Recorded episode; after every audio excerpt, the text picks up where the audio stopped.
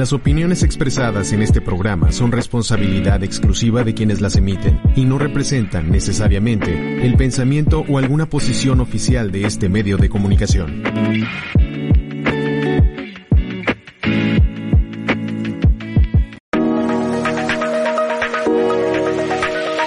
ADR Networks presenta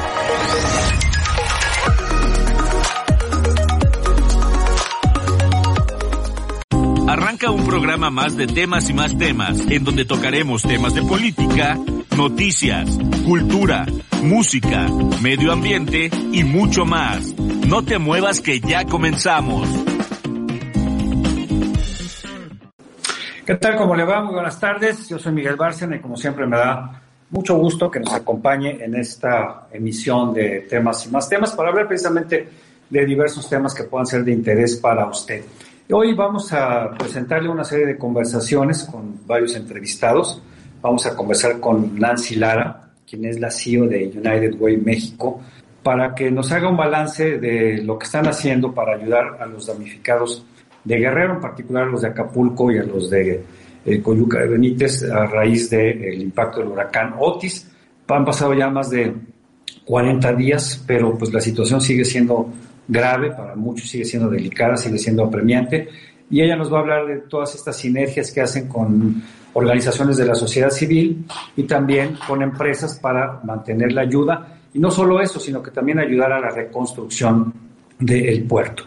La semana pasada se presentó en el Senado de la República el cuarto acuerdo, más bien el, cuarto informe de, del reporte de, los avances que hay a raíz de la firma del Acuerdo Nacional para la Economía de los, de los Plásticos, ¿no? ¿Qué, se ha hecho? ¿Cuántos plásticos eh, de un solo uso se han sustituido? ¿Cuántos plásticos innecesarios ya no se están empleando en la fabricación de estos, eh, de estos productos? Eh, ¿Qué tanto se ha avanzado en temas de economía circular? Y sobre todo, ¿cuál es el porcentaje de cumplimiento de las metas que se fijaron los industriales del plástico, unas 80 empresas, que representan pues más de la mitad de los productores a nivel nacional, junto con académicos, junto con ambientalistas y con el Senado de la República. Y vamos a presentar una conversación con el senador Jorge Carlos Ramírez Marín, quien es el presidente de la Comisión de Ciencia y Tecnología del Senado, quien estuvo presente en este eh, informe. Vamos a conversar también con el ingeniero Ramón Ardavín, quien es el director ejecutivo del Céspedes, eh, para hablar precisamente del compromiso de las empresas. Él también estuvo presente durante la presentación del cuarto informe. Pero bueno, por, primero vamos a hablar un poco del tema de las campañas. Como usted sabe, pues eh, aunque todavía no inician formalmente las campañas a la presidencia de la República, porque hoy están en las pre-campañas, que son innecesarias, porque las pre-campañas era para que cuando había varios candidatos en un mismo partido, hicieran pre-campaña y después quienes tuvieran que elegir a candidato o candidata votaran. Pero en este caso, que ya sabemos que Claudia Sheinbaum es la virtual candidata de Morena a la presidencia de la República y Xochitl Gálvez por parte de una coalición formada por el PAN, el PRI y el PRD, pues también es ya candidata y este, pues este niño caprichoso de Samuel García, que finalmente no se fue porque tenía miedo de que le encontraran muchas irregularidades en su gestión allá como gobernador de Nuevo León y pues decidió no, no dejar el cargo para competir por la presidencia, pues entonces nada más hay dos. Obviamente Movimiento Ciudadano va a nombrar a un candidato o candidata, esto lo hará, ya lo anunciaron a partir del mes de enero, por ahí del 20, pero ya sabemos que no se requieren pre-campañas, sin embargo, pues hay que gastarse el dinero, hay que aprovechar los tiempos oficiales y sobre todo hay que hacer proselitismo para ganar más adeptos. Todos los candidatos y candidatas siempre se presentan como muy honestos, como muy, eh, muy, muy verídicos, muy ciertos, gente que no miente, gente que no roba, gente que no hace nada indebido.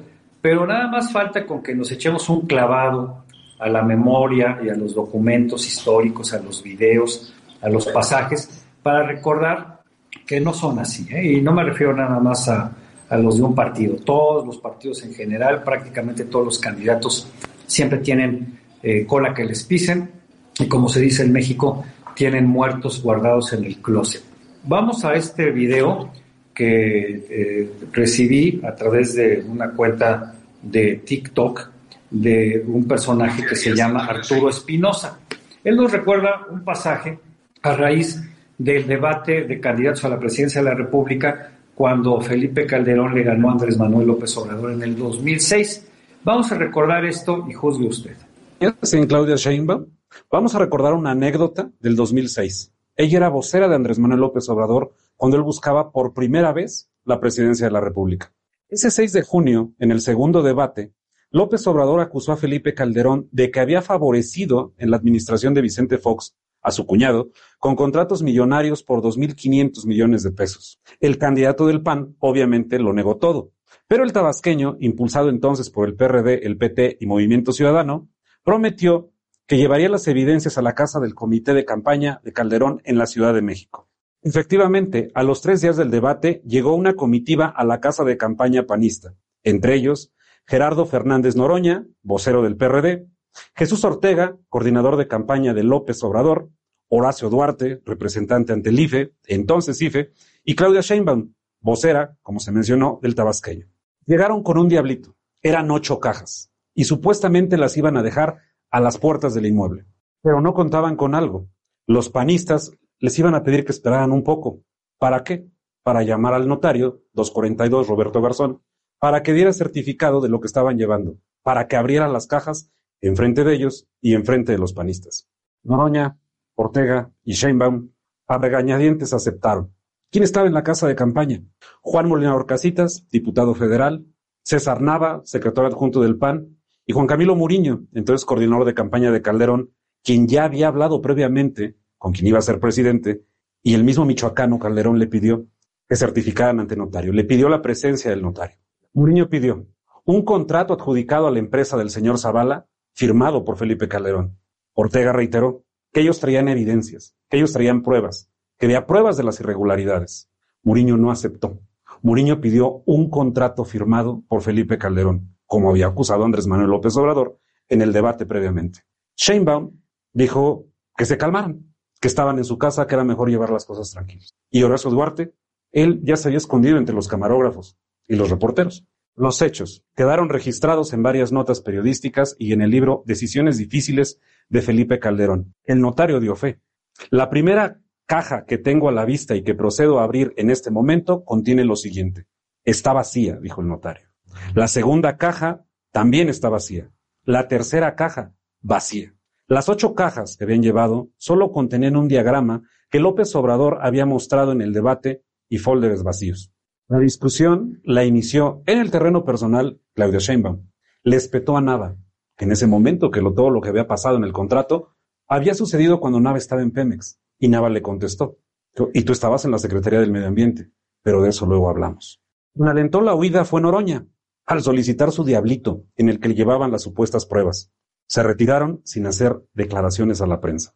Todos los personajes siguen vigentes. López Obrador es el actual presidente de la República después de tres intentos. Horacio Duarte acaba de ser nombrado secretario general de gobierno en el Estado de México en el equipo de Delfina Gómez. Fernández Noroña, después de ser corcholata, actualmente es el vocero de Claudia Sheinbaum. Y Claudia, Claudia se le cayó el colegio Repsamen como jefa delegacional. Como jefa de gobierno se le cayó la línea 12 del metro. Posteriormente todo lo de las cajas vacías. Esta anécdota se vuelve moraleja, pues actualmente quiere ser presidenta de la República. ¿Tú confiarías en Claudia Sheinbaum? ¿Quién es quién? Bueno, pues vamos a seguir presentando este tipo de videos para que vea usted quién, quién es quién. Todos son iguales, todos mienten, todos tienen muertos en el closet. De todos estos personajes que estaban con Claudia Sheinbaum, uno es secretario de gobierno en el Estado de México, otro es diputado federal, es vocero de su campaña. Bolinar Morcasitas, que era el titular del IMSS, ya murió por parte del PAN. Eh, Jesús Ortega, que en ese entonces era parte del equipo de López Obrador, hoy está con el PRD en la alianza que, apoya a Xochil Gálvez, es decir, todos están cortados con la misma tijera. Por eso es importante hacer la tarea, saber quién es quién, para saber por quién se vota. Bueno, vamos a, a la presentación de los avances de la economía del plástico presentados la semana pasada en el Senado de la República. Tuve oportunidad de conversar con el senador eh, Jorge Carlos Ramírez Marín al término de ella. Se dieron a conocer varias cifras, varios datos en cuanto a los compromisos adquiridos a partir del 2019 y sobre todo El tema de fondo es que todavía no hay una ley que se apruebe, porque aunque en el Senado ya se enviaron las minutas para la ley de economía circular y otra para una reforma para la gestión integral de residuos, pues los señores diputados no se les ha dado la gana, porque no es su prioridad, eh, analizarlas, discutirlas y votarlas. Y por eso urge que los diputados se pongan las pilas. El senador Ramírez Marín nos explica cómo fue que trataron de conciliar los intereses de la industria con los consumidores y el medio ambiente. Explícanos, por favor, senador. Concebible, desde mi punto de vista como legislador, pretender imponer una legislación sin la participación del actor principal y destinatario principal de esa legislación. Creo que tenemos ahora una buena minuta en la Cámara de Diputados que espero que se apruebe pronto porque llena todas las expectativas y demuestra que esto que 80 empresas, las más grandes del país, pudieron comprometerse a hacer, puede ser algo absolutamente general. Con respecto a la inversión, yo sigo diciendo que el número de apoyo, por ejemplo, a los proyectos sociales, la cifra de apoyo a los proyectos sociales todavía es baja. Por ejemplo, este año nos decía el informe de 1.5 millones para recolectores. Yo creo que hay historias muy exitosas y muy excitantes de trabajo que vale la pena que reciban el apoyo de la industria. Les robo tiempo y narro la historia de las zarigüeyas, unas madres de familia, 25 señoras, que con apoyo para recolectar de una empresa que les compra y les da los implementos para hacer la recolecta, sostienen un comedor comunitario para 54 niños y a su vez un salón de clases con las computadoras más viejas que ustedes se puedan imaginar.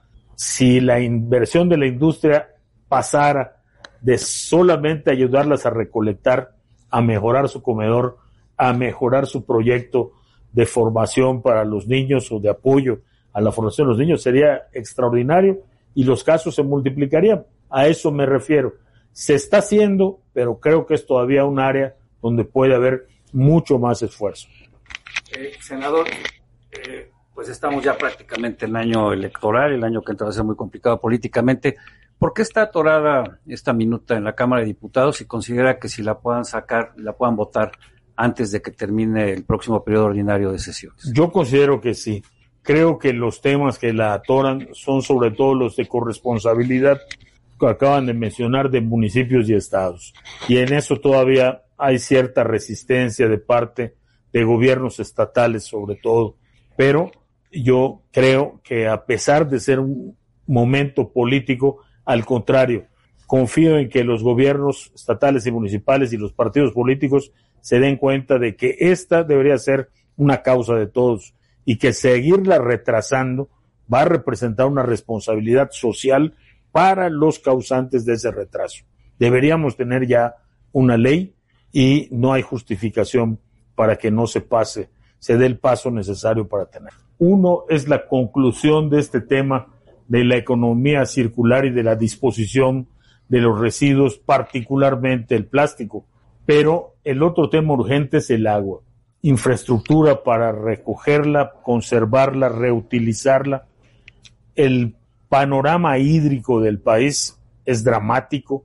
El momento de sequía no parece que vaya a haber un panorama distinto para los próximos años y para nosotros, para el Partido Verde, para mí en lo particular como senador, esa es una agenda fundamental, es un punto clave en la agenda.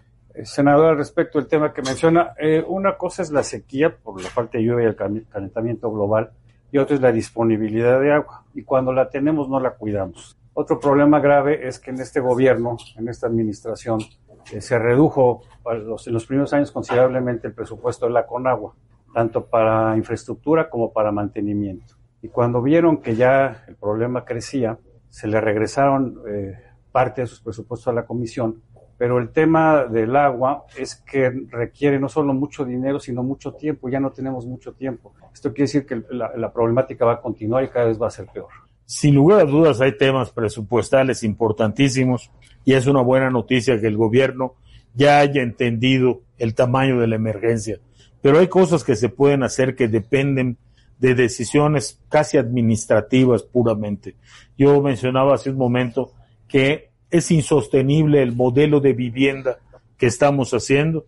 Si en una noche se puede recolectar prácticamente todo el agua que no cae durante un año, debiera ser prioritario que tuviéramos una infraestructura capaz de recoger y reutilizar toda esa agua, pero no lo hacemos. El mayor constructor de vivienda del país es el gobierno y el gobierno simplemente modificando las normas para la construcción de vivienda podría obtener eh, la posibilidad de que se captara agua pluvial como nunca antes en el país. Este no es un modelo nuevo, es el modelo que utilizaban nuestros abuelos y funcionaba, porque implicaba no necesitar utilizar agua nueva, sino tener a disposición agua que conservabas. Es de una lógica elemental, pero no lo estamos haciendo y depende de decisiones administrativas. Simplemente el nuevo modelo de vivienda en México tiene que incluir sistemas de captación y reutilización de aguas pluviales. ¿En dónde está el atodón? Eh, ¿Tiene que ver con la política de los estados que le ven poco interés? Otra, por ejemplo, en el tema de vivienda que puede mencionar, senador, ¿esto no encarecería, encarecería el precio o el costo de las casas? Considero que para un mexicano cambia de casa cada cinco años cuando lo logra hacer. Un, un mexicano paga los intereses más altos precisamente en el Infonavit. Los puede pagar porque tiene las disposiciones mensuales más bajas y a través de su salario. Por lo tanto, se puede hacer. ¿Va a costar más? Sí, pero no va a costar más que inventar agua para llenar el Cutzamala, por hablar de la región del Valle de México. Hay cosas irremediables, hay cosas que van a ser más costosas, pero no puede haber nada más costoso que el apocalipsis, créanmelo. Y ese es el escenario al que nos estamos acercando con el tema del agua.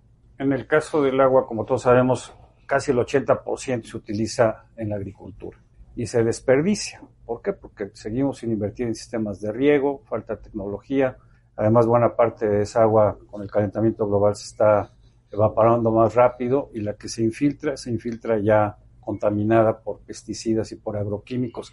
Pero no cambiamos el modelo agrícola, senador, seguimos igual. No, y nos da mucho miedo cualquier decisión en este sentido. Por eso, si se pudo con el plástico, yo creo que con más razón deberíamos hacerlo con el agua. Si hoy podemos celebrar que se producen 200 mil toneladas menos de plástico innecesario, decir que se, la industria pudo mutar a eliminar plástico, si la industria pudo evitar consumir microplásticos, desde 2022 no se producen microplásticos abrasivos en nuestro país, innecesarios también. Yo creo que podemos hacer mucho más. Bueno, pues ahí tiene usted al senador Jorge Carlos Ramírez Marín con respecto a, a, la presentación de los avances de la economía del plástico en nuestro país. Vamos a hacer una pausa y vamos a regresar para seguir hablando de este tema, pero ahora desde el punto de vista de la industria, de las empresas. Vamos a conversar con el ingeniero, eh, el ingeniero Arlavín para que nos dé su punto de vista y sobre todo nos comparta algunos datos de qué tanto se ha avanzado. Y también vamos a conversar con Nancy Lara Fonseca, CEO de United Way México, para que nos hable de los esfuerzos que están haciendo para paliar la problemática de los damnificados de Acapulco y también para participar en la reconstrucción del puerto. Con esto regresaremos. Vamos a un corte rápido y volvemos. No te vayas.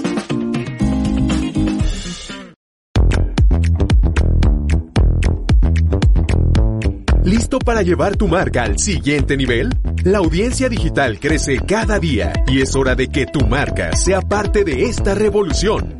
En ADR Networks alcanzarás a miles, incluso millones de oyentes en todo el mundo. Imagina la exposición que esto significa para tu marca. No solo serás escuchado, sino que también tendrás a tu audiencia compartiendo y conectándose en las redes sociales, multiplicando tu presencia en línea. Contáctanos en nuestras redes sociales y descubre cómo ADR Networks puede impulsar tu éxito. Haz que tu marca resuene en el mundo digital.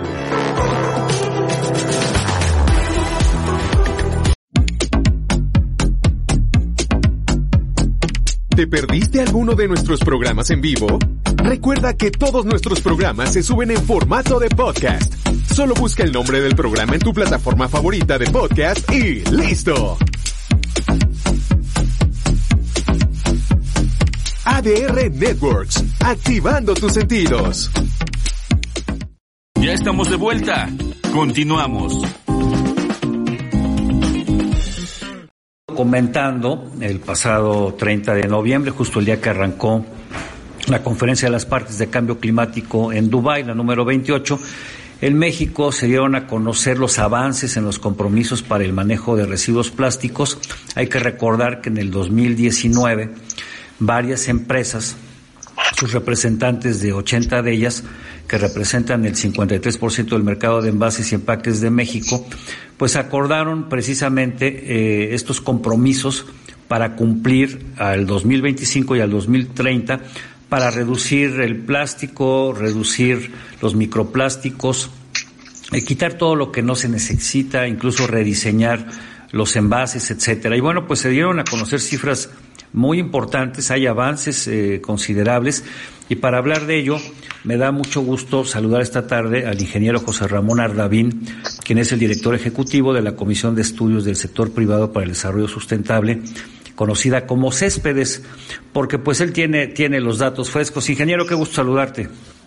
Igualmente, muchas gracias, muchas gracias. A tus órdenes, Miguel. Bueno, pues eh, estuvimos allá en el Senado de la República el jueves 30, ahí estuvieron eh, los senadores Raúl Bolaños Cacho, presidente de la Comisión de Medio Ambiente, Recursos Naturales y Cambio Climático del Senado, el senador Carlos Ramírez Marín, quien es el presidente de la Comisión de Tecnología. Estuviste tú, Estuvo otra representante precisamente de las empresas. Cuéntanos un poco los, los datos duros, lo que dieron a conocer, en qué se ha avanzado y qué es lo que falta por hacer. Eh, sí, como no, claro que sí. Bueno, el primer dato duro importante que comentabas es que eh, las empresas que, que han reportado, que es un número de 80, eh, realmente, pues bueno, representan el 53% del mercado de, de, envases y empaques plásticos en México. O sea, que más, este más de la mitad ya están comprometidos, ya están dentro de este Exacto, está, están comprometidos, están reportando. Y es un dato importante porque eh, lo, de lo que conocemos del resto del mundo, de este tipo de, eh, digamos, de compromisos voluntarios en materia de plásticos, este, pues solamente el Reino Unido tiene más porcentaje de mercado el 75%, pero no hay ningún compromiso o pacto en otro país que tenga este nivel del 50 y más del 50%, ¿no? Lo cual es creo que es una cosa importante. Digo, quizá algún otro país de Europa, digo, puede ser que Francia, no tengo aquí el dato, eh, pero la verdad es que es un dato importante porque en otros países este tipo de pactos o de, o de acuerdos este, pues, están, en el 20%, 25, 30, pero no, el, no más del 50. Entonces me parece que ese es un primer dato importante que habla pues del compromiso de la, de la empresa mexicana en este tema. Eh, el segundo dato importante que me parece que es, que es fundamental, eh, este, pues, eh, digamos, este, decir, es que eh, estamos avanzando de manera muy importante en el, en el acopio, o sea, en la capacidad de, de acopio o de, o de por ciento para el 2025, entonces ya vamos en el 37 por ciento. Exactamente. Entonces, esa meta, digamos, está este, parcialmente cumplida en adelanto, porque la meta es llegar al 30% en promedio, pero al 60% del PET. Entonces, bueno, en ese, en ese sentido, pues este, todavía estamos un poco abajo en el caso del PET, pero ya estamos en el 37% en el caso del, de, digamos, del promedio de los demás. Entonces, ese es una, un dato también muy importante. Y eh, el siguiente dato importante, novedoso y, y fundamental, es que también alcanzamos la meta de contenido de material reciclado. O sea, dentro de las metas eh, que se establecieron en el acuerdo, eh, una de ellas, la más difícil de todas, es eh, de lo que se recupera de plástico, volverlo a meter como materia prima para nuevos envases y empaques, ¿no? Entonces, ese es un dato importante y es difícil porque se requiere, pues, adecuar los procesos de producción de los plásticos para poder incorporar materia prima reciclada, que es una materia prima, digamos, distinta, que tiene una serie de cuidados para poderse mezclar con la materia prima virgen y poder obtener nuevos envases y empaques. Y que esto, pues, Entonces, es, es, es muy importante porque, pues, esto es, digamos, parte esencial de la economía circular, ¿no? Que todos digamos los... que sería el corazón. Exacto. El corazón. Que no pierdan su valor, que se mantengan en la cadena productiva precisamente para que sean utilizados indistintamente y que, bueno, precisamente de ahí viene el término, ¿no? De economía circular, donde todos estos eh, materiales se están eh, reciclando consistentemente. Estamos conversando con el ingeniero José Ramón Arlavini Tuarte, ya le decía a usted que está, eh, es el director ejecutivo de Céspedes, esta Comisión de Estudios del Sector Privado para el Desarrollo Sustentable, que está adscrita al Consejo Coordinador Empresarial. Pero pues nos conocemos hace muchos años, tú fuiste subsecretario de Fomento y Normatividad Ambiental en la Semarnat, por ahí del 2005, luego pues tuvimos ahí mucho contacto cuando fuiste subdirector general de agua potable en la Conagua y bueno, pues también estuviste en la, en la Procuraduría de Protección al Ambiente, así es que pues llevas muchos años en esto, José Ramón, conoces muy bien el sector, conoces muy bien los temas. ¿Qué importancia tiene esto para los mexicanos, estos avances de los que hemos estado hablando? Pues mira, el, principal avance es que, eh, digamos, se reduzca la, la posibilidad de contaminar el ambiente con plásticos. Eh, que la meta principal es que los plásticos no lleguen al ambiente, sino que todo se maneje dentro de la economía y, que se pueda recuperar, ¿no? Porque los plásticos son un material extraordinario, muy bueno, o sea, muy utilizable para muchas cosas diarias, ¿no? todo el mundo lo utilizamos para una bola de, cosas, pero es un material que una vez que está en la naturaleza es muy difícil que se degrade. Entonces, por eso es que hay la pues la presión internacional y la opinión pública internacional en el sentido de que de que se eliminen los plásticos no necesarios y que no, no lleguen al ambiente, lo cual está bien. Entonces, eh, lo cual es, digo, pues no solo que está bien, está, es fundamental. Entonces yo creo que en el caso de México, pues esto ayuda a que reduzcamos la contaminación por plástico, que finalmente es, eso se hace a través de un buen manejo. Y yo creo que lo que estamos haciendo aquí es un buen manejo que además tiene una utilidad económica y cuando tú logras juntar la utilidad económica con la protección del medio ambiente, pues tienes un círculo virtuoso, ¿no? Donde estás logrando. Claro, y además, si, si, si, promovemos, se incrementa el reciclaje, que ha crecido en México, pues creo que un 200% en los últimos años de plásticos, pues vamos a ahorrar agua, vamos a ahorrar energía, no vamos a necesitar materias primas porque se van a estar reutilizando. Y, y, al darle un valor precisamente a los residuos, la gente no los ve como basura, y para eso hay centros de acopio y hay campañas para que la gente lleve el plástico, el cartón, el aluminio, etcétera, otro tipo de, de materiales. Ahora, hay un, hay un tema importante. Eh, ¿Cuánto ha invertido la, la, industria, cuánto ha invertido el sector empresarial en los últimos años precisamente para poder eh, modificar sus procesos de producción, que sean más amigables con el medio ambiente, que sean más, menos contaminantes y sobre todo que sean más susceptibles de reciclar? En este, en este tema de plásticos el, estimado es de 5.400 millones eh, en infraestructura que implica plantas, implica eh, procesos de separación, etcétera. O sea, es, es una inversión importante porque este, pues es un, es un proceso industrial, ¿no? La, la, la reconversión, digamos, de los ¿Y esta, ¿Y esta inversión es solo en los últimos cuatro años a partir de la firma de este acuerdo? Sí, solo en los últimos cuatro años. Ya había inversión previa. Este también es de, es destacar esa inversión previa. De hecho, en México hace ya bastante y bueno, pues es, la planta más grande del mundo. E, esa planta se construyó ya, hace más tiempo. Pero estas, estas inversiones son de nuevas plantas y de la, ampliación de esta misma planta. Y bueno, pues la verdad es que es una cifra importante. Y además de eso, bueno, se ha invertido también en proyectos de responsabilidad social, se estima que 130 millones de pesos en los últimos cuatro años y, se ha favorecido a 50 mil personas acopiadoras, digamos, de las personas que, hacen todo el trabajo. Las personas que viven de recolectar y después llevar a, los centros de transferencia, todos estos. No, y además es muy importante que la gente sepa que precisamente en, en estos últimos cuatro años se ha, se ha logrado eliminar 60 mil toneladas anuales cada año lo cual si lo acumulamos estamos hablando de más de 200 mil toneladas en los últimos cuatro años con todos los ahorros que ya mencionaron. Así es, porque, porque claro, no nada más se trata de reciclar, y, bueno, esto es un punto importante, sino de, de, ver la manera en la cual lo que no sea necesario, pues no se, no se, no se produzca, no se, porque eso implica, obviamente, este, pues, eh, hacer un uso más inteligente, más racional de los recursos naturales. Entonces, sí, efectivamente, 60 mil toneladas son las que las que fueron eh, sustituidas o eliminadas en el último año. ¿no? Ahora, ya sea porque se sustituyeron por otro plástico más reciclable, más más manejable, o porque se, se, decidió ya no incorporar ese plástico en el, en, la, en, el envase, ¿no? Se hizo más delgado, se, se hizo retornable, este, se, se, rediseñó, ¿no? O sea, un rediseño también. Entonces, bueno, en base a esto, pues se, evitaron 60 mil toneladas, efectivamente. Y bueno, también otra de las metas que estaba leyendo para el 2030 es que el 100% de los empaques y envases sean reciclables, compostables o reutilizables y entiendo que pues aquí ya vamos arriba del 70 75% en cuanto a las metas eh, en cuanto a las metas comprometidas.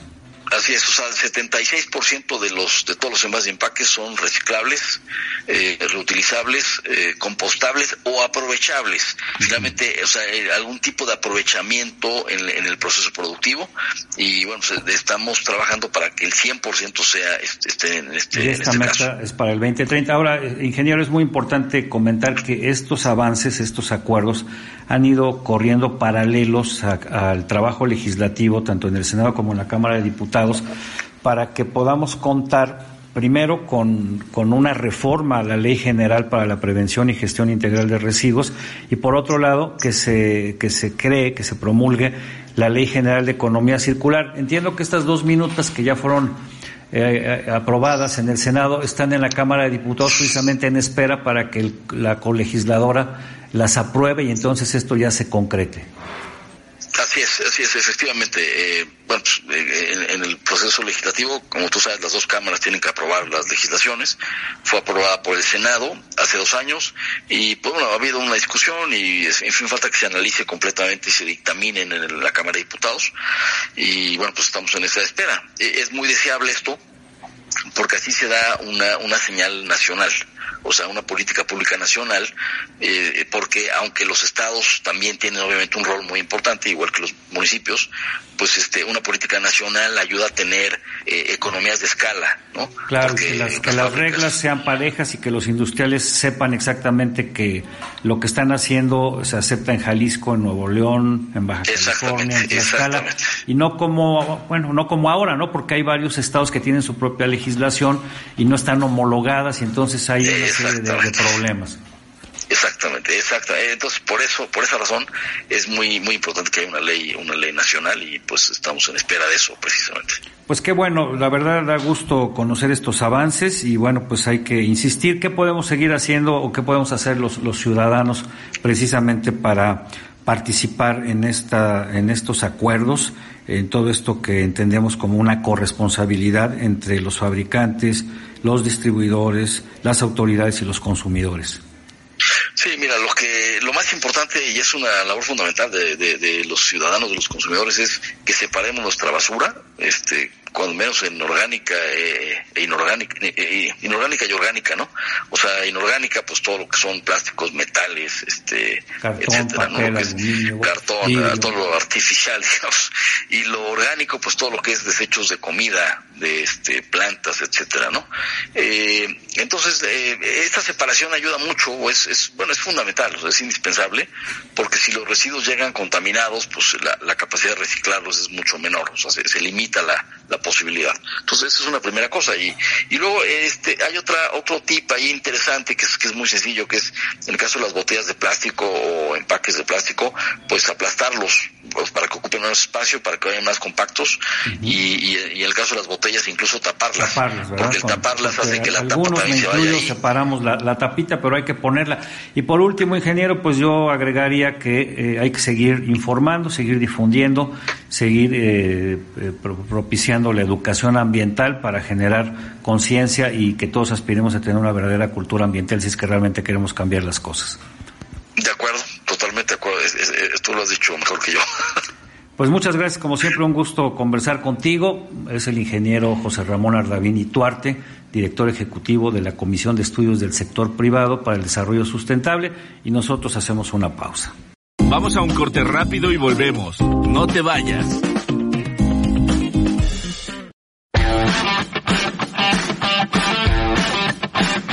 Estás escuchando ADR Networks.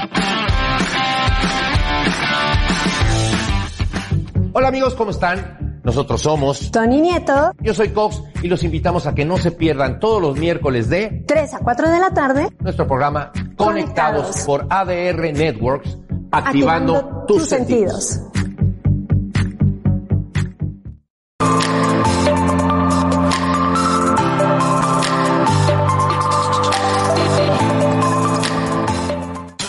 La Basílica de Guadalupe, situada en la Ciudad de México, es un santuario de profundo significado espiritual para millones de personas en todo el mundo. Este majestuoso edificio se erige en el Cerro del Tepeyac, el lugar donde, según la tradición católica, la Virgen de Guadalupe se apareció al humilde campesino Juan Diego en 1531. La leyenda cuenta que Juan Diego, un indígena convertido al cristianismo, tuvo una serie de apariciones de la Virgen María en el Cerro del Tepeyac. En una de estas apariciones, la Virgen le pidió a Juan Diego que solicitara al obispo la construcción de un templo en su honor en ese lugar. Para probar la autenticidad de su encuentro, la Virgen le dio a Juan Diego unas rosas que milagrosamente florecieron en la cima del árido cerro en pleno invierno. Cuando Juan Diego presentó las rosas al obispo, se reveló la imagen de la Virgen de Guadalupe en su tilma, un manto hecho de fibras de cactus. Esta imagen, conocida como la Morenita, se convirtió en un símbolo venerado de la fe y la unión en América Latina. La basílica actual, construida en el siglo XX para reemplazar a la antigua que estaba en peligro de colapsar, es un monumento arquitectónico y espiritual. La estructura moderna alberga la tilma de Juan Diego en una capilla especial, protegida por una atmósfera controlada que asegura su preservación. El Cerro del Tepeyac es el corazón espiritual de la basílica. Miles de peregrinos, tanto locales como internacionales, suben la colina para rendir homenaje a la Virgen de Guadalupe y buscar consuelo espiritual. El sitio está impregnado de una energía especial, donde la conexión entre lo divino y lo terrenal se siente palpable. La devoción a la Virgen de Guadalupe ha trascendido fronteras y generaciones. Su imagen es un símbolo de esperanza, amor y unidad para millones de fieles. La celebración anual de la Virgen de Guadalupe el 12 de diciembre atrae a multitudes que participan en procesiones, rezos y expresiones de fe, recordando la importancia eterna de este icónico encuentro entre lo celestial y lo humano. La Basílica de Guadalupe sigue siendo un faro espiritual, donde la fe encuentra su hogar y la presencia de la Virgen de Guadalupe sigue iluminando los corazones de aquellos que la buscan.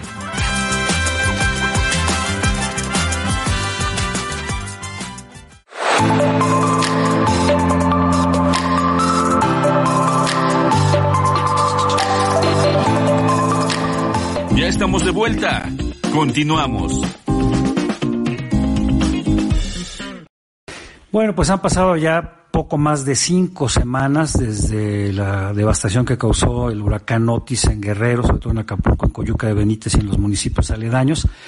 Y aunque el gobierno decretó muy pronto el fin de la emergencia, y justo hace unos días se hablaba de que varios centros de acopio estaban cerrando ya sus instalaciones para recibir ayuda, pues la verdad es que la situación no se ha resuelto y hay muchas comunidades que siguen teniendo eh, serios problemas por la basura, porque muchos todavía no tienen energía eléctrica, no tienen agua, pero además hay un, problema eh, muy grave que se presenta en los niños y en las personas de la primera edad que se vieron afectados por este meteoro, porque simplemente no pueden regresar a clases eh, sus escuelas y de por sí ya estaban dañadas, mal equipadas, sin infraestructura. Bueno, pues ahora la situación es muchísimo peor. Y para hablar precisamente de qué es lo que podemos hacer, me da mucho gusto saludar a Nancy Lara Fonseca, quien es la CEO de la Fundación United Way México, para que nos comente qué podemos hacer todos para tratar de ayudar y paliar un poco esta situación. Nancy, muy buenas tardes. Buenas tardes, Miguel. Gracias por este espacio. Un gusto compartir contigo. Al contrario, bueno, pues como decíamos, la, emergencia continúa, no ha terminado y eh, los niños no pueden regresar a clases. Ya, ya venían mal por el tema del COVID y no, no olvidar que Guerrero, desafortunadamente, es una de las entidades con los peores niveles de alfabetización y de, de aprovechamiento escolar. Lo dices muy bien, Miguel. De hecho, Guerrero es la tercera entidad con la escolaridad promedio más baja del país. Eh, piensa que, que llegamos, es decir, un equivalente a terminar primero de secundaria. Y qué decir de la salud socioemocional que pues ya viene con una huella importante en nuestras niñas, niños, por supuesto, primera infancia, a través de, de, lo que vivimos con una pandemia sin precedentes del COVID y ahora imagínate con, con esta situación que se está viviendo en Guerrero. se habla mucho precisamente de los problemas eh, psicosociales, emocionales, ¿no? Es, es algo que desde mi punto de vista el gobierno ni el estatal ni el federal han, atendido y esto pues lo, lo, que causó Otis todavía viene a, acrecentar un poco más esta difícil situación. ¿Qué están haciendo ustedes? ¿Cómo lo están haciendo? Y sobre todo, ¿qué podemos hacer los medios y la sociedad en general? Pues muchas gracias. La verdad es que creo que primero siendo conscientes que todas y todos tenemos un papel importante que jugar en esto. Eh, lo decías muy bien, la emergencia no ha terminado y, siendo muy franca es una emergencia que va a tomar bastante tiempo para poder recuperar lejos del Acapulco que teníamos para mí como objetivo un mejor Acapulco, un mejor Guerrero, ¿no? Entonces, bueno, contarte un poquito, nosotros como United Way México, eh, al día 27 de octubre, que es casi casi al siguiente día, eh, iniciamos nuestro protocolo de atención de emergencias que es un protocolo obviamente internacional y que, que está comprobado y que nos permite activarnos ante cualquier emergencia. Y justo arrancamos eh, para entender un poquito desde la parte de ayuda humanitaria, ¿no? ¿Cómo podríamos sumarnos con estas organizaciones que están de base, que están ahí, que fueron los primeros que llegaron para entregar insumos necesarios eh, para generar la instalación de circuitos de búsqueda y rescate, brigadas médicas, apoyo en traslado a personas damnificadas, reunificación de familias, eh, servicios de atención eh, a través de sistemas COL, que es una, una aplicación móvil disponible 24 horas al día que ofrece orientación médica, apoyo psicológico, lo que platicábamos hace unos segundos, y asistencia en situaciones de emergencia. Entonces, consultas médicas, en fin, eh, movimos todo un trabajo y una estructura importante entre organizaciones, por supuesto, alineados a las autoridades locales y competentes, eh, para poder estar ahí de primera mano. Arrancamos también con una coalición, una coalición muy interesante, Miguel, en donde nos estamos sumando desde American Society, Grupo Orlegui, eh, vaya, diferentes empresas como Schneider Electric, General Motors, 3M, Kindle, Baker McKenzie, Lala, United Way Worldwide, Corazón Latino, Cadena, Bancos de Alimentos, en fin, hicimos una gran coalición para decir, a ver, esta es una emergencia que debemos de atender desde una perspectiva sistémica, organizada, que nos permita llegar a donde realmente estamos necesitando una entrega mano a mano y trazar cuáles son los siguientes pasos. Si bien ya tenemos una atención humanitaria corriendo, ¿Cómo entonces volteamos la mirada hacia las y los niños a la primera infancia, eh, justo no con, todo este rezago que tenemos pues ya histórico en este en este estado y poder brindar también una atención especializada a estos chiquititos en comunidades donde no han llegado, no han llegado muchas, eh, digamos, mucho apoyo, pero que sabemos que tienen un gran número de niñas y niños en primera infancia e infantes en general, ¿no? Entonces a través de talleres de apoyo socioemocional para estos chiquitos, kits de nutrición que les brinde, eh, digamos, todo lo que requieren en esta etapa tan importante que tú sabes que es la, etapa más importante del desarrollo del ser humano. Entonces, eso es lo que nosotros hemos activado. Arranca ya también eh, una etapa de diagnóstico. Estamos enfocados en identificar esos espacios educativos, esos centros comunitarios, para brindar eh, un espacio digno, seguro, con lo que requieran las y los niños para dar continuidad a sus estudios o simplemente para tener un espacio en el cual se puedan seguir desarrollando, atendamos sus derechos eh, y, y los protejamos como tal para que mientras ellos están en estos espacios, sus padres, madres, cuidadores principales se puedan enfocar a, recuperar pues tanto que han perdido, ¿no? Así es que en eso estamos, mi querido Miguel. Pues lo que ustedes han hecho es una, una verdadera red, ¿no? Esta coalición que se llama Por Acapulco y que están buscando precisamente generar todos estos servicios, estos beneficios. Ahora, lo, difícil es que, cómo hacerlo, cuánto se necesita, porque pues eh, las dimensiones del impacto del huracán y sus consecuencias son, son enormes. Yo creo que todavía siguen siendo sin ser evaluadas en su totalidad. ¿Cómo, cómo eh, hacer sinergia precisamente con todas estas organizaciones y, hasta cuándo van a estar ustedes haciendo esto? Mira, la verdad es que vamos a estar ahí como lo hemos hecho en cualquier emergencia hasta que logremos que todos los centros educativos, que las y los niños que están en estas en esta situación, pues eh, sepamos que están de una mejor manera, ¿no? ¿Ya tienen, ya Eh, tienen ustedes, perdón, un- ya tienen un sí. censo, un padrón de, de, de escuelas, del número de, de infantes que requieren todo este tipo de asistencia? Pues mira, eh, lo dices muy bien. eh, realmente nosotros arrancamos en este diagnóstico desde el 7 de octubre para entender un poquito qué, cómo estamos obviamente alineados también a lo que nos están compartiendo las autoridades, pero sobre todo con organizaciones que te digo que están en sitio. Entonces ya existe un, un primer levantamiento de algunos centros educativos en diferentes comunidades, sobre todo nos estamos yendo a comunidades en las cuales no han tenido eh, pues gran apoyo, ¿no? Ni mucho menos. Entonces sí, ya hay un hay un primer mapeo. Ahora es eh, pues un tema de entrar con las comunidades, tratar de identificar cuáles van a ser las las prioridades, cómo los vamos atendiendo y de qué manera vamos integrando a la comunidad afectada, no como un simple receptor, sino como alguien que también está participando en la reconstrucción de todos ellos. Entonces, ahí estamos nosotros ya, ya comentando, formamos parte del CENACER, que eso creo que también es importante que, que todo tu público lo conozca, que es el Centro Nacional de Apoyo para Contingencias Epidemiológicas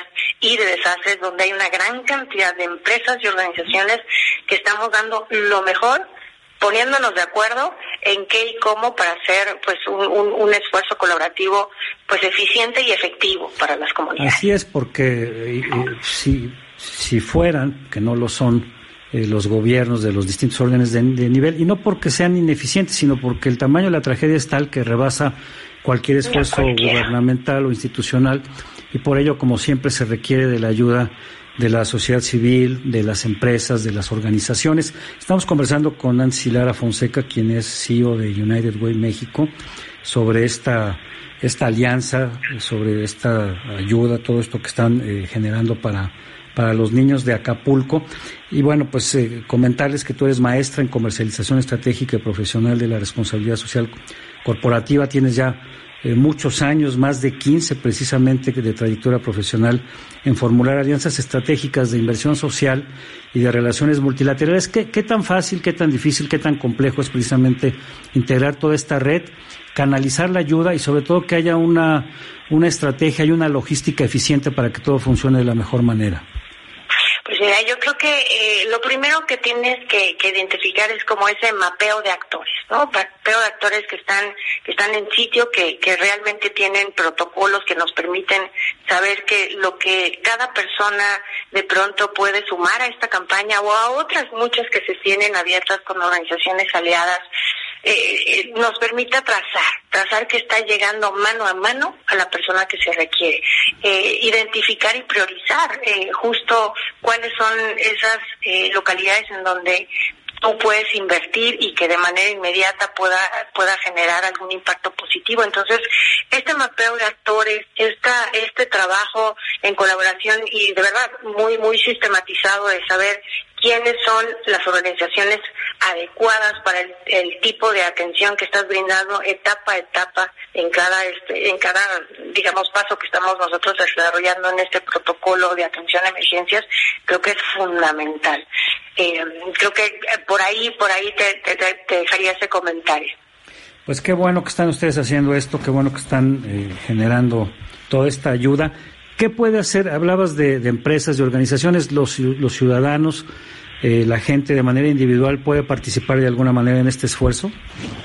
Por supuesto, la verdad es que nosotros de hecho hemos abierto una, una campaña global, te lo quiero compartir, eh, justo hacer ese call to action, es decir, yo desde, desde donde vivo, con lo que tengo, ¿cómo me puedo sumar?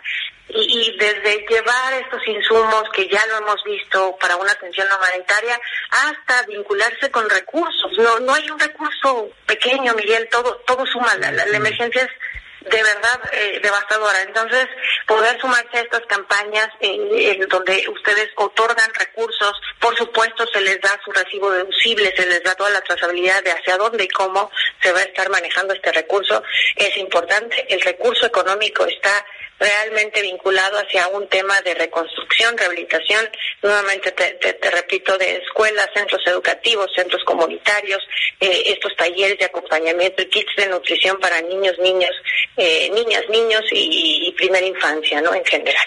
Pues muchas felicidades, Nancy. ¿En dónde podemos conseguir más información? La gente que nos escucha, que nos ve, que está interesada, eh, sus redes, alguna página web, algún teléfono. Por supuesto, nos encuentran en todos lados como arroba Fondo Unido MX, eh, nuestra página www.fondounido.org.mx. Está abierta la campaña, eh, se reciben obviamente donativos nacionales e internacionales y se les da toda la transparencia y trazabilidad de, del uso y recurso que, que ustedes están otorgando como cualquier persona, como cualquier empresa. En fin. Pues muchas gracias. Pues ahí está el llamado nuevamente a la solidaridad, a mantener todas estas acciones en beneficio de las personas que resultaron damnificadas en Acapulco y en este caso pues en particular pues de los de los de los pequeños no de los niños que tienen pues problemas eh, educativos ya con un rezago importante y que con esta situación de el impacto que sufrieron los centros educativos pues están todavía en una condición mucho más vulnerable. Muchísimas gracias Nancy, algo más que quieras comentar? Miguel, agradecerte, eh, reconocer, reconocer a empresas, a todos y a cada una de las personas que se han sumado. Esto no es una carrera de 100 metros, es una carrera, yo, yo les digo al equipo siempre como un maratón. Nos vemos la próxima semana en Temas y más temas. Y así llegamos al final de este programa. Por su atención, muchísimas gracias. Muchas gracias a todo el equipo de, producción, a Karen, a todo el equipo de ADR Networks y lo invito para que nos acompañe hoy a las 5 de la tarde en el programa Última Llamada para hablar sobre temas de la agenda ambiental, en particular sobre los acuerdos, los avances, todo lo que se está negociando en la cumbre de cambio climático, la COP28 que se está llevando a cabo en Dubái. Vamos a hablar también sobre la reunión de la Comisión para la Cooperación Ambiental que se celebró en Oaxaca la semana pasada, en donde se abordó el tema del manejo sustentable del agua por parte de las comunidades indígenas de Canadá, Estados Unidos y México. A las 5 lo espero. Nos vemos la próxima semana en Temas y más temas, donde platicaremos con grandes invitados y especialistas. Hasta la próxima.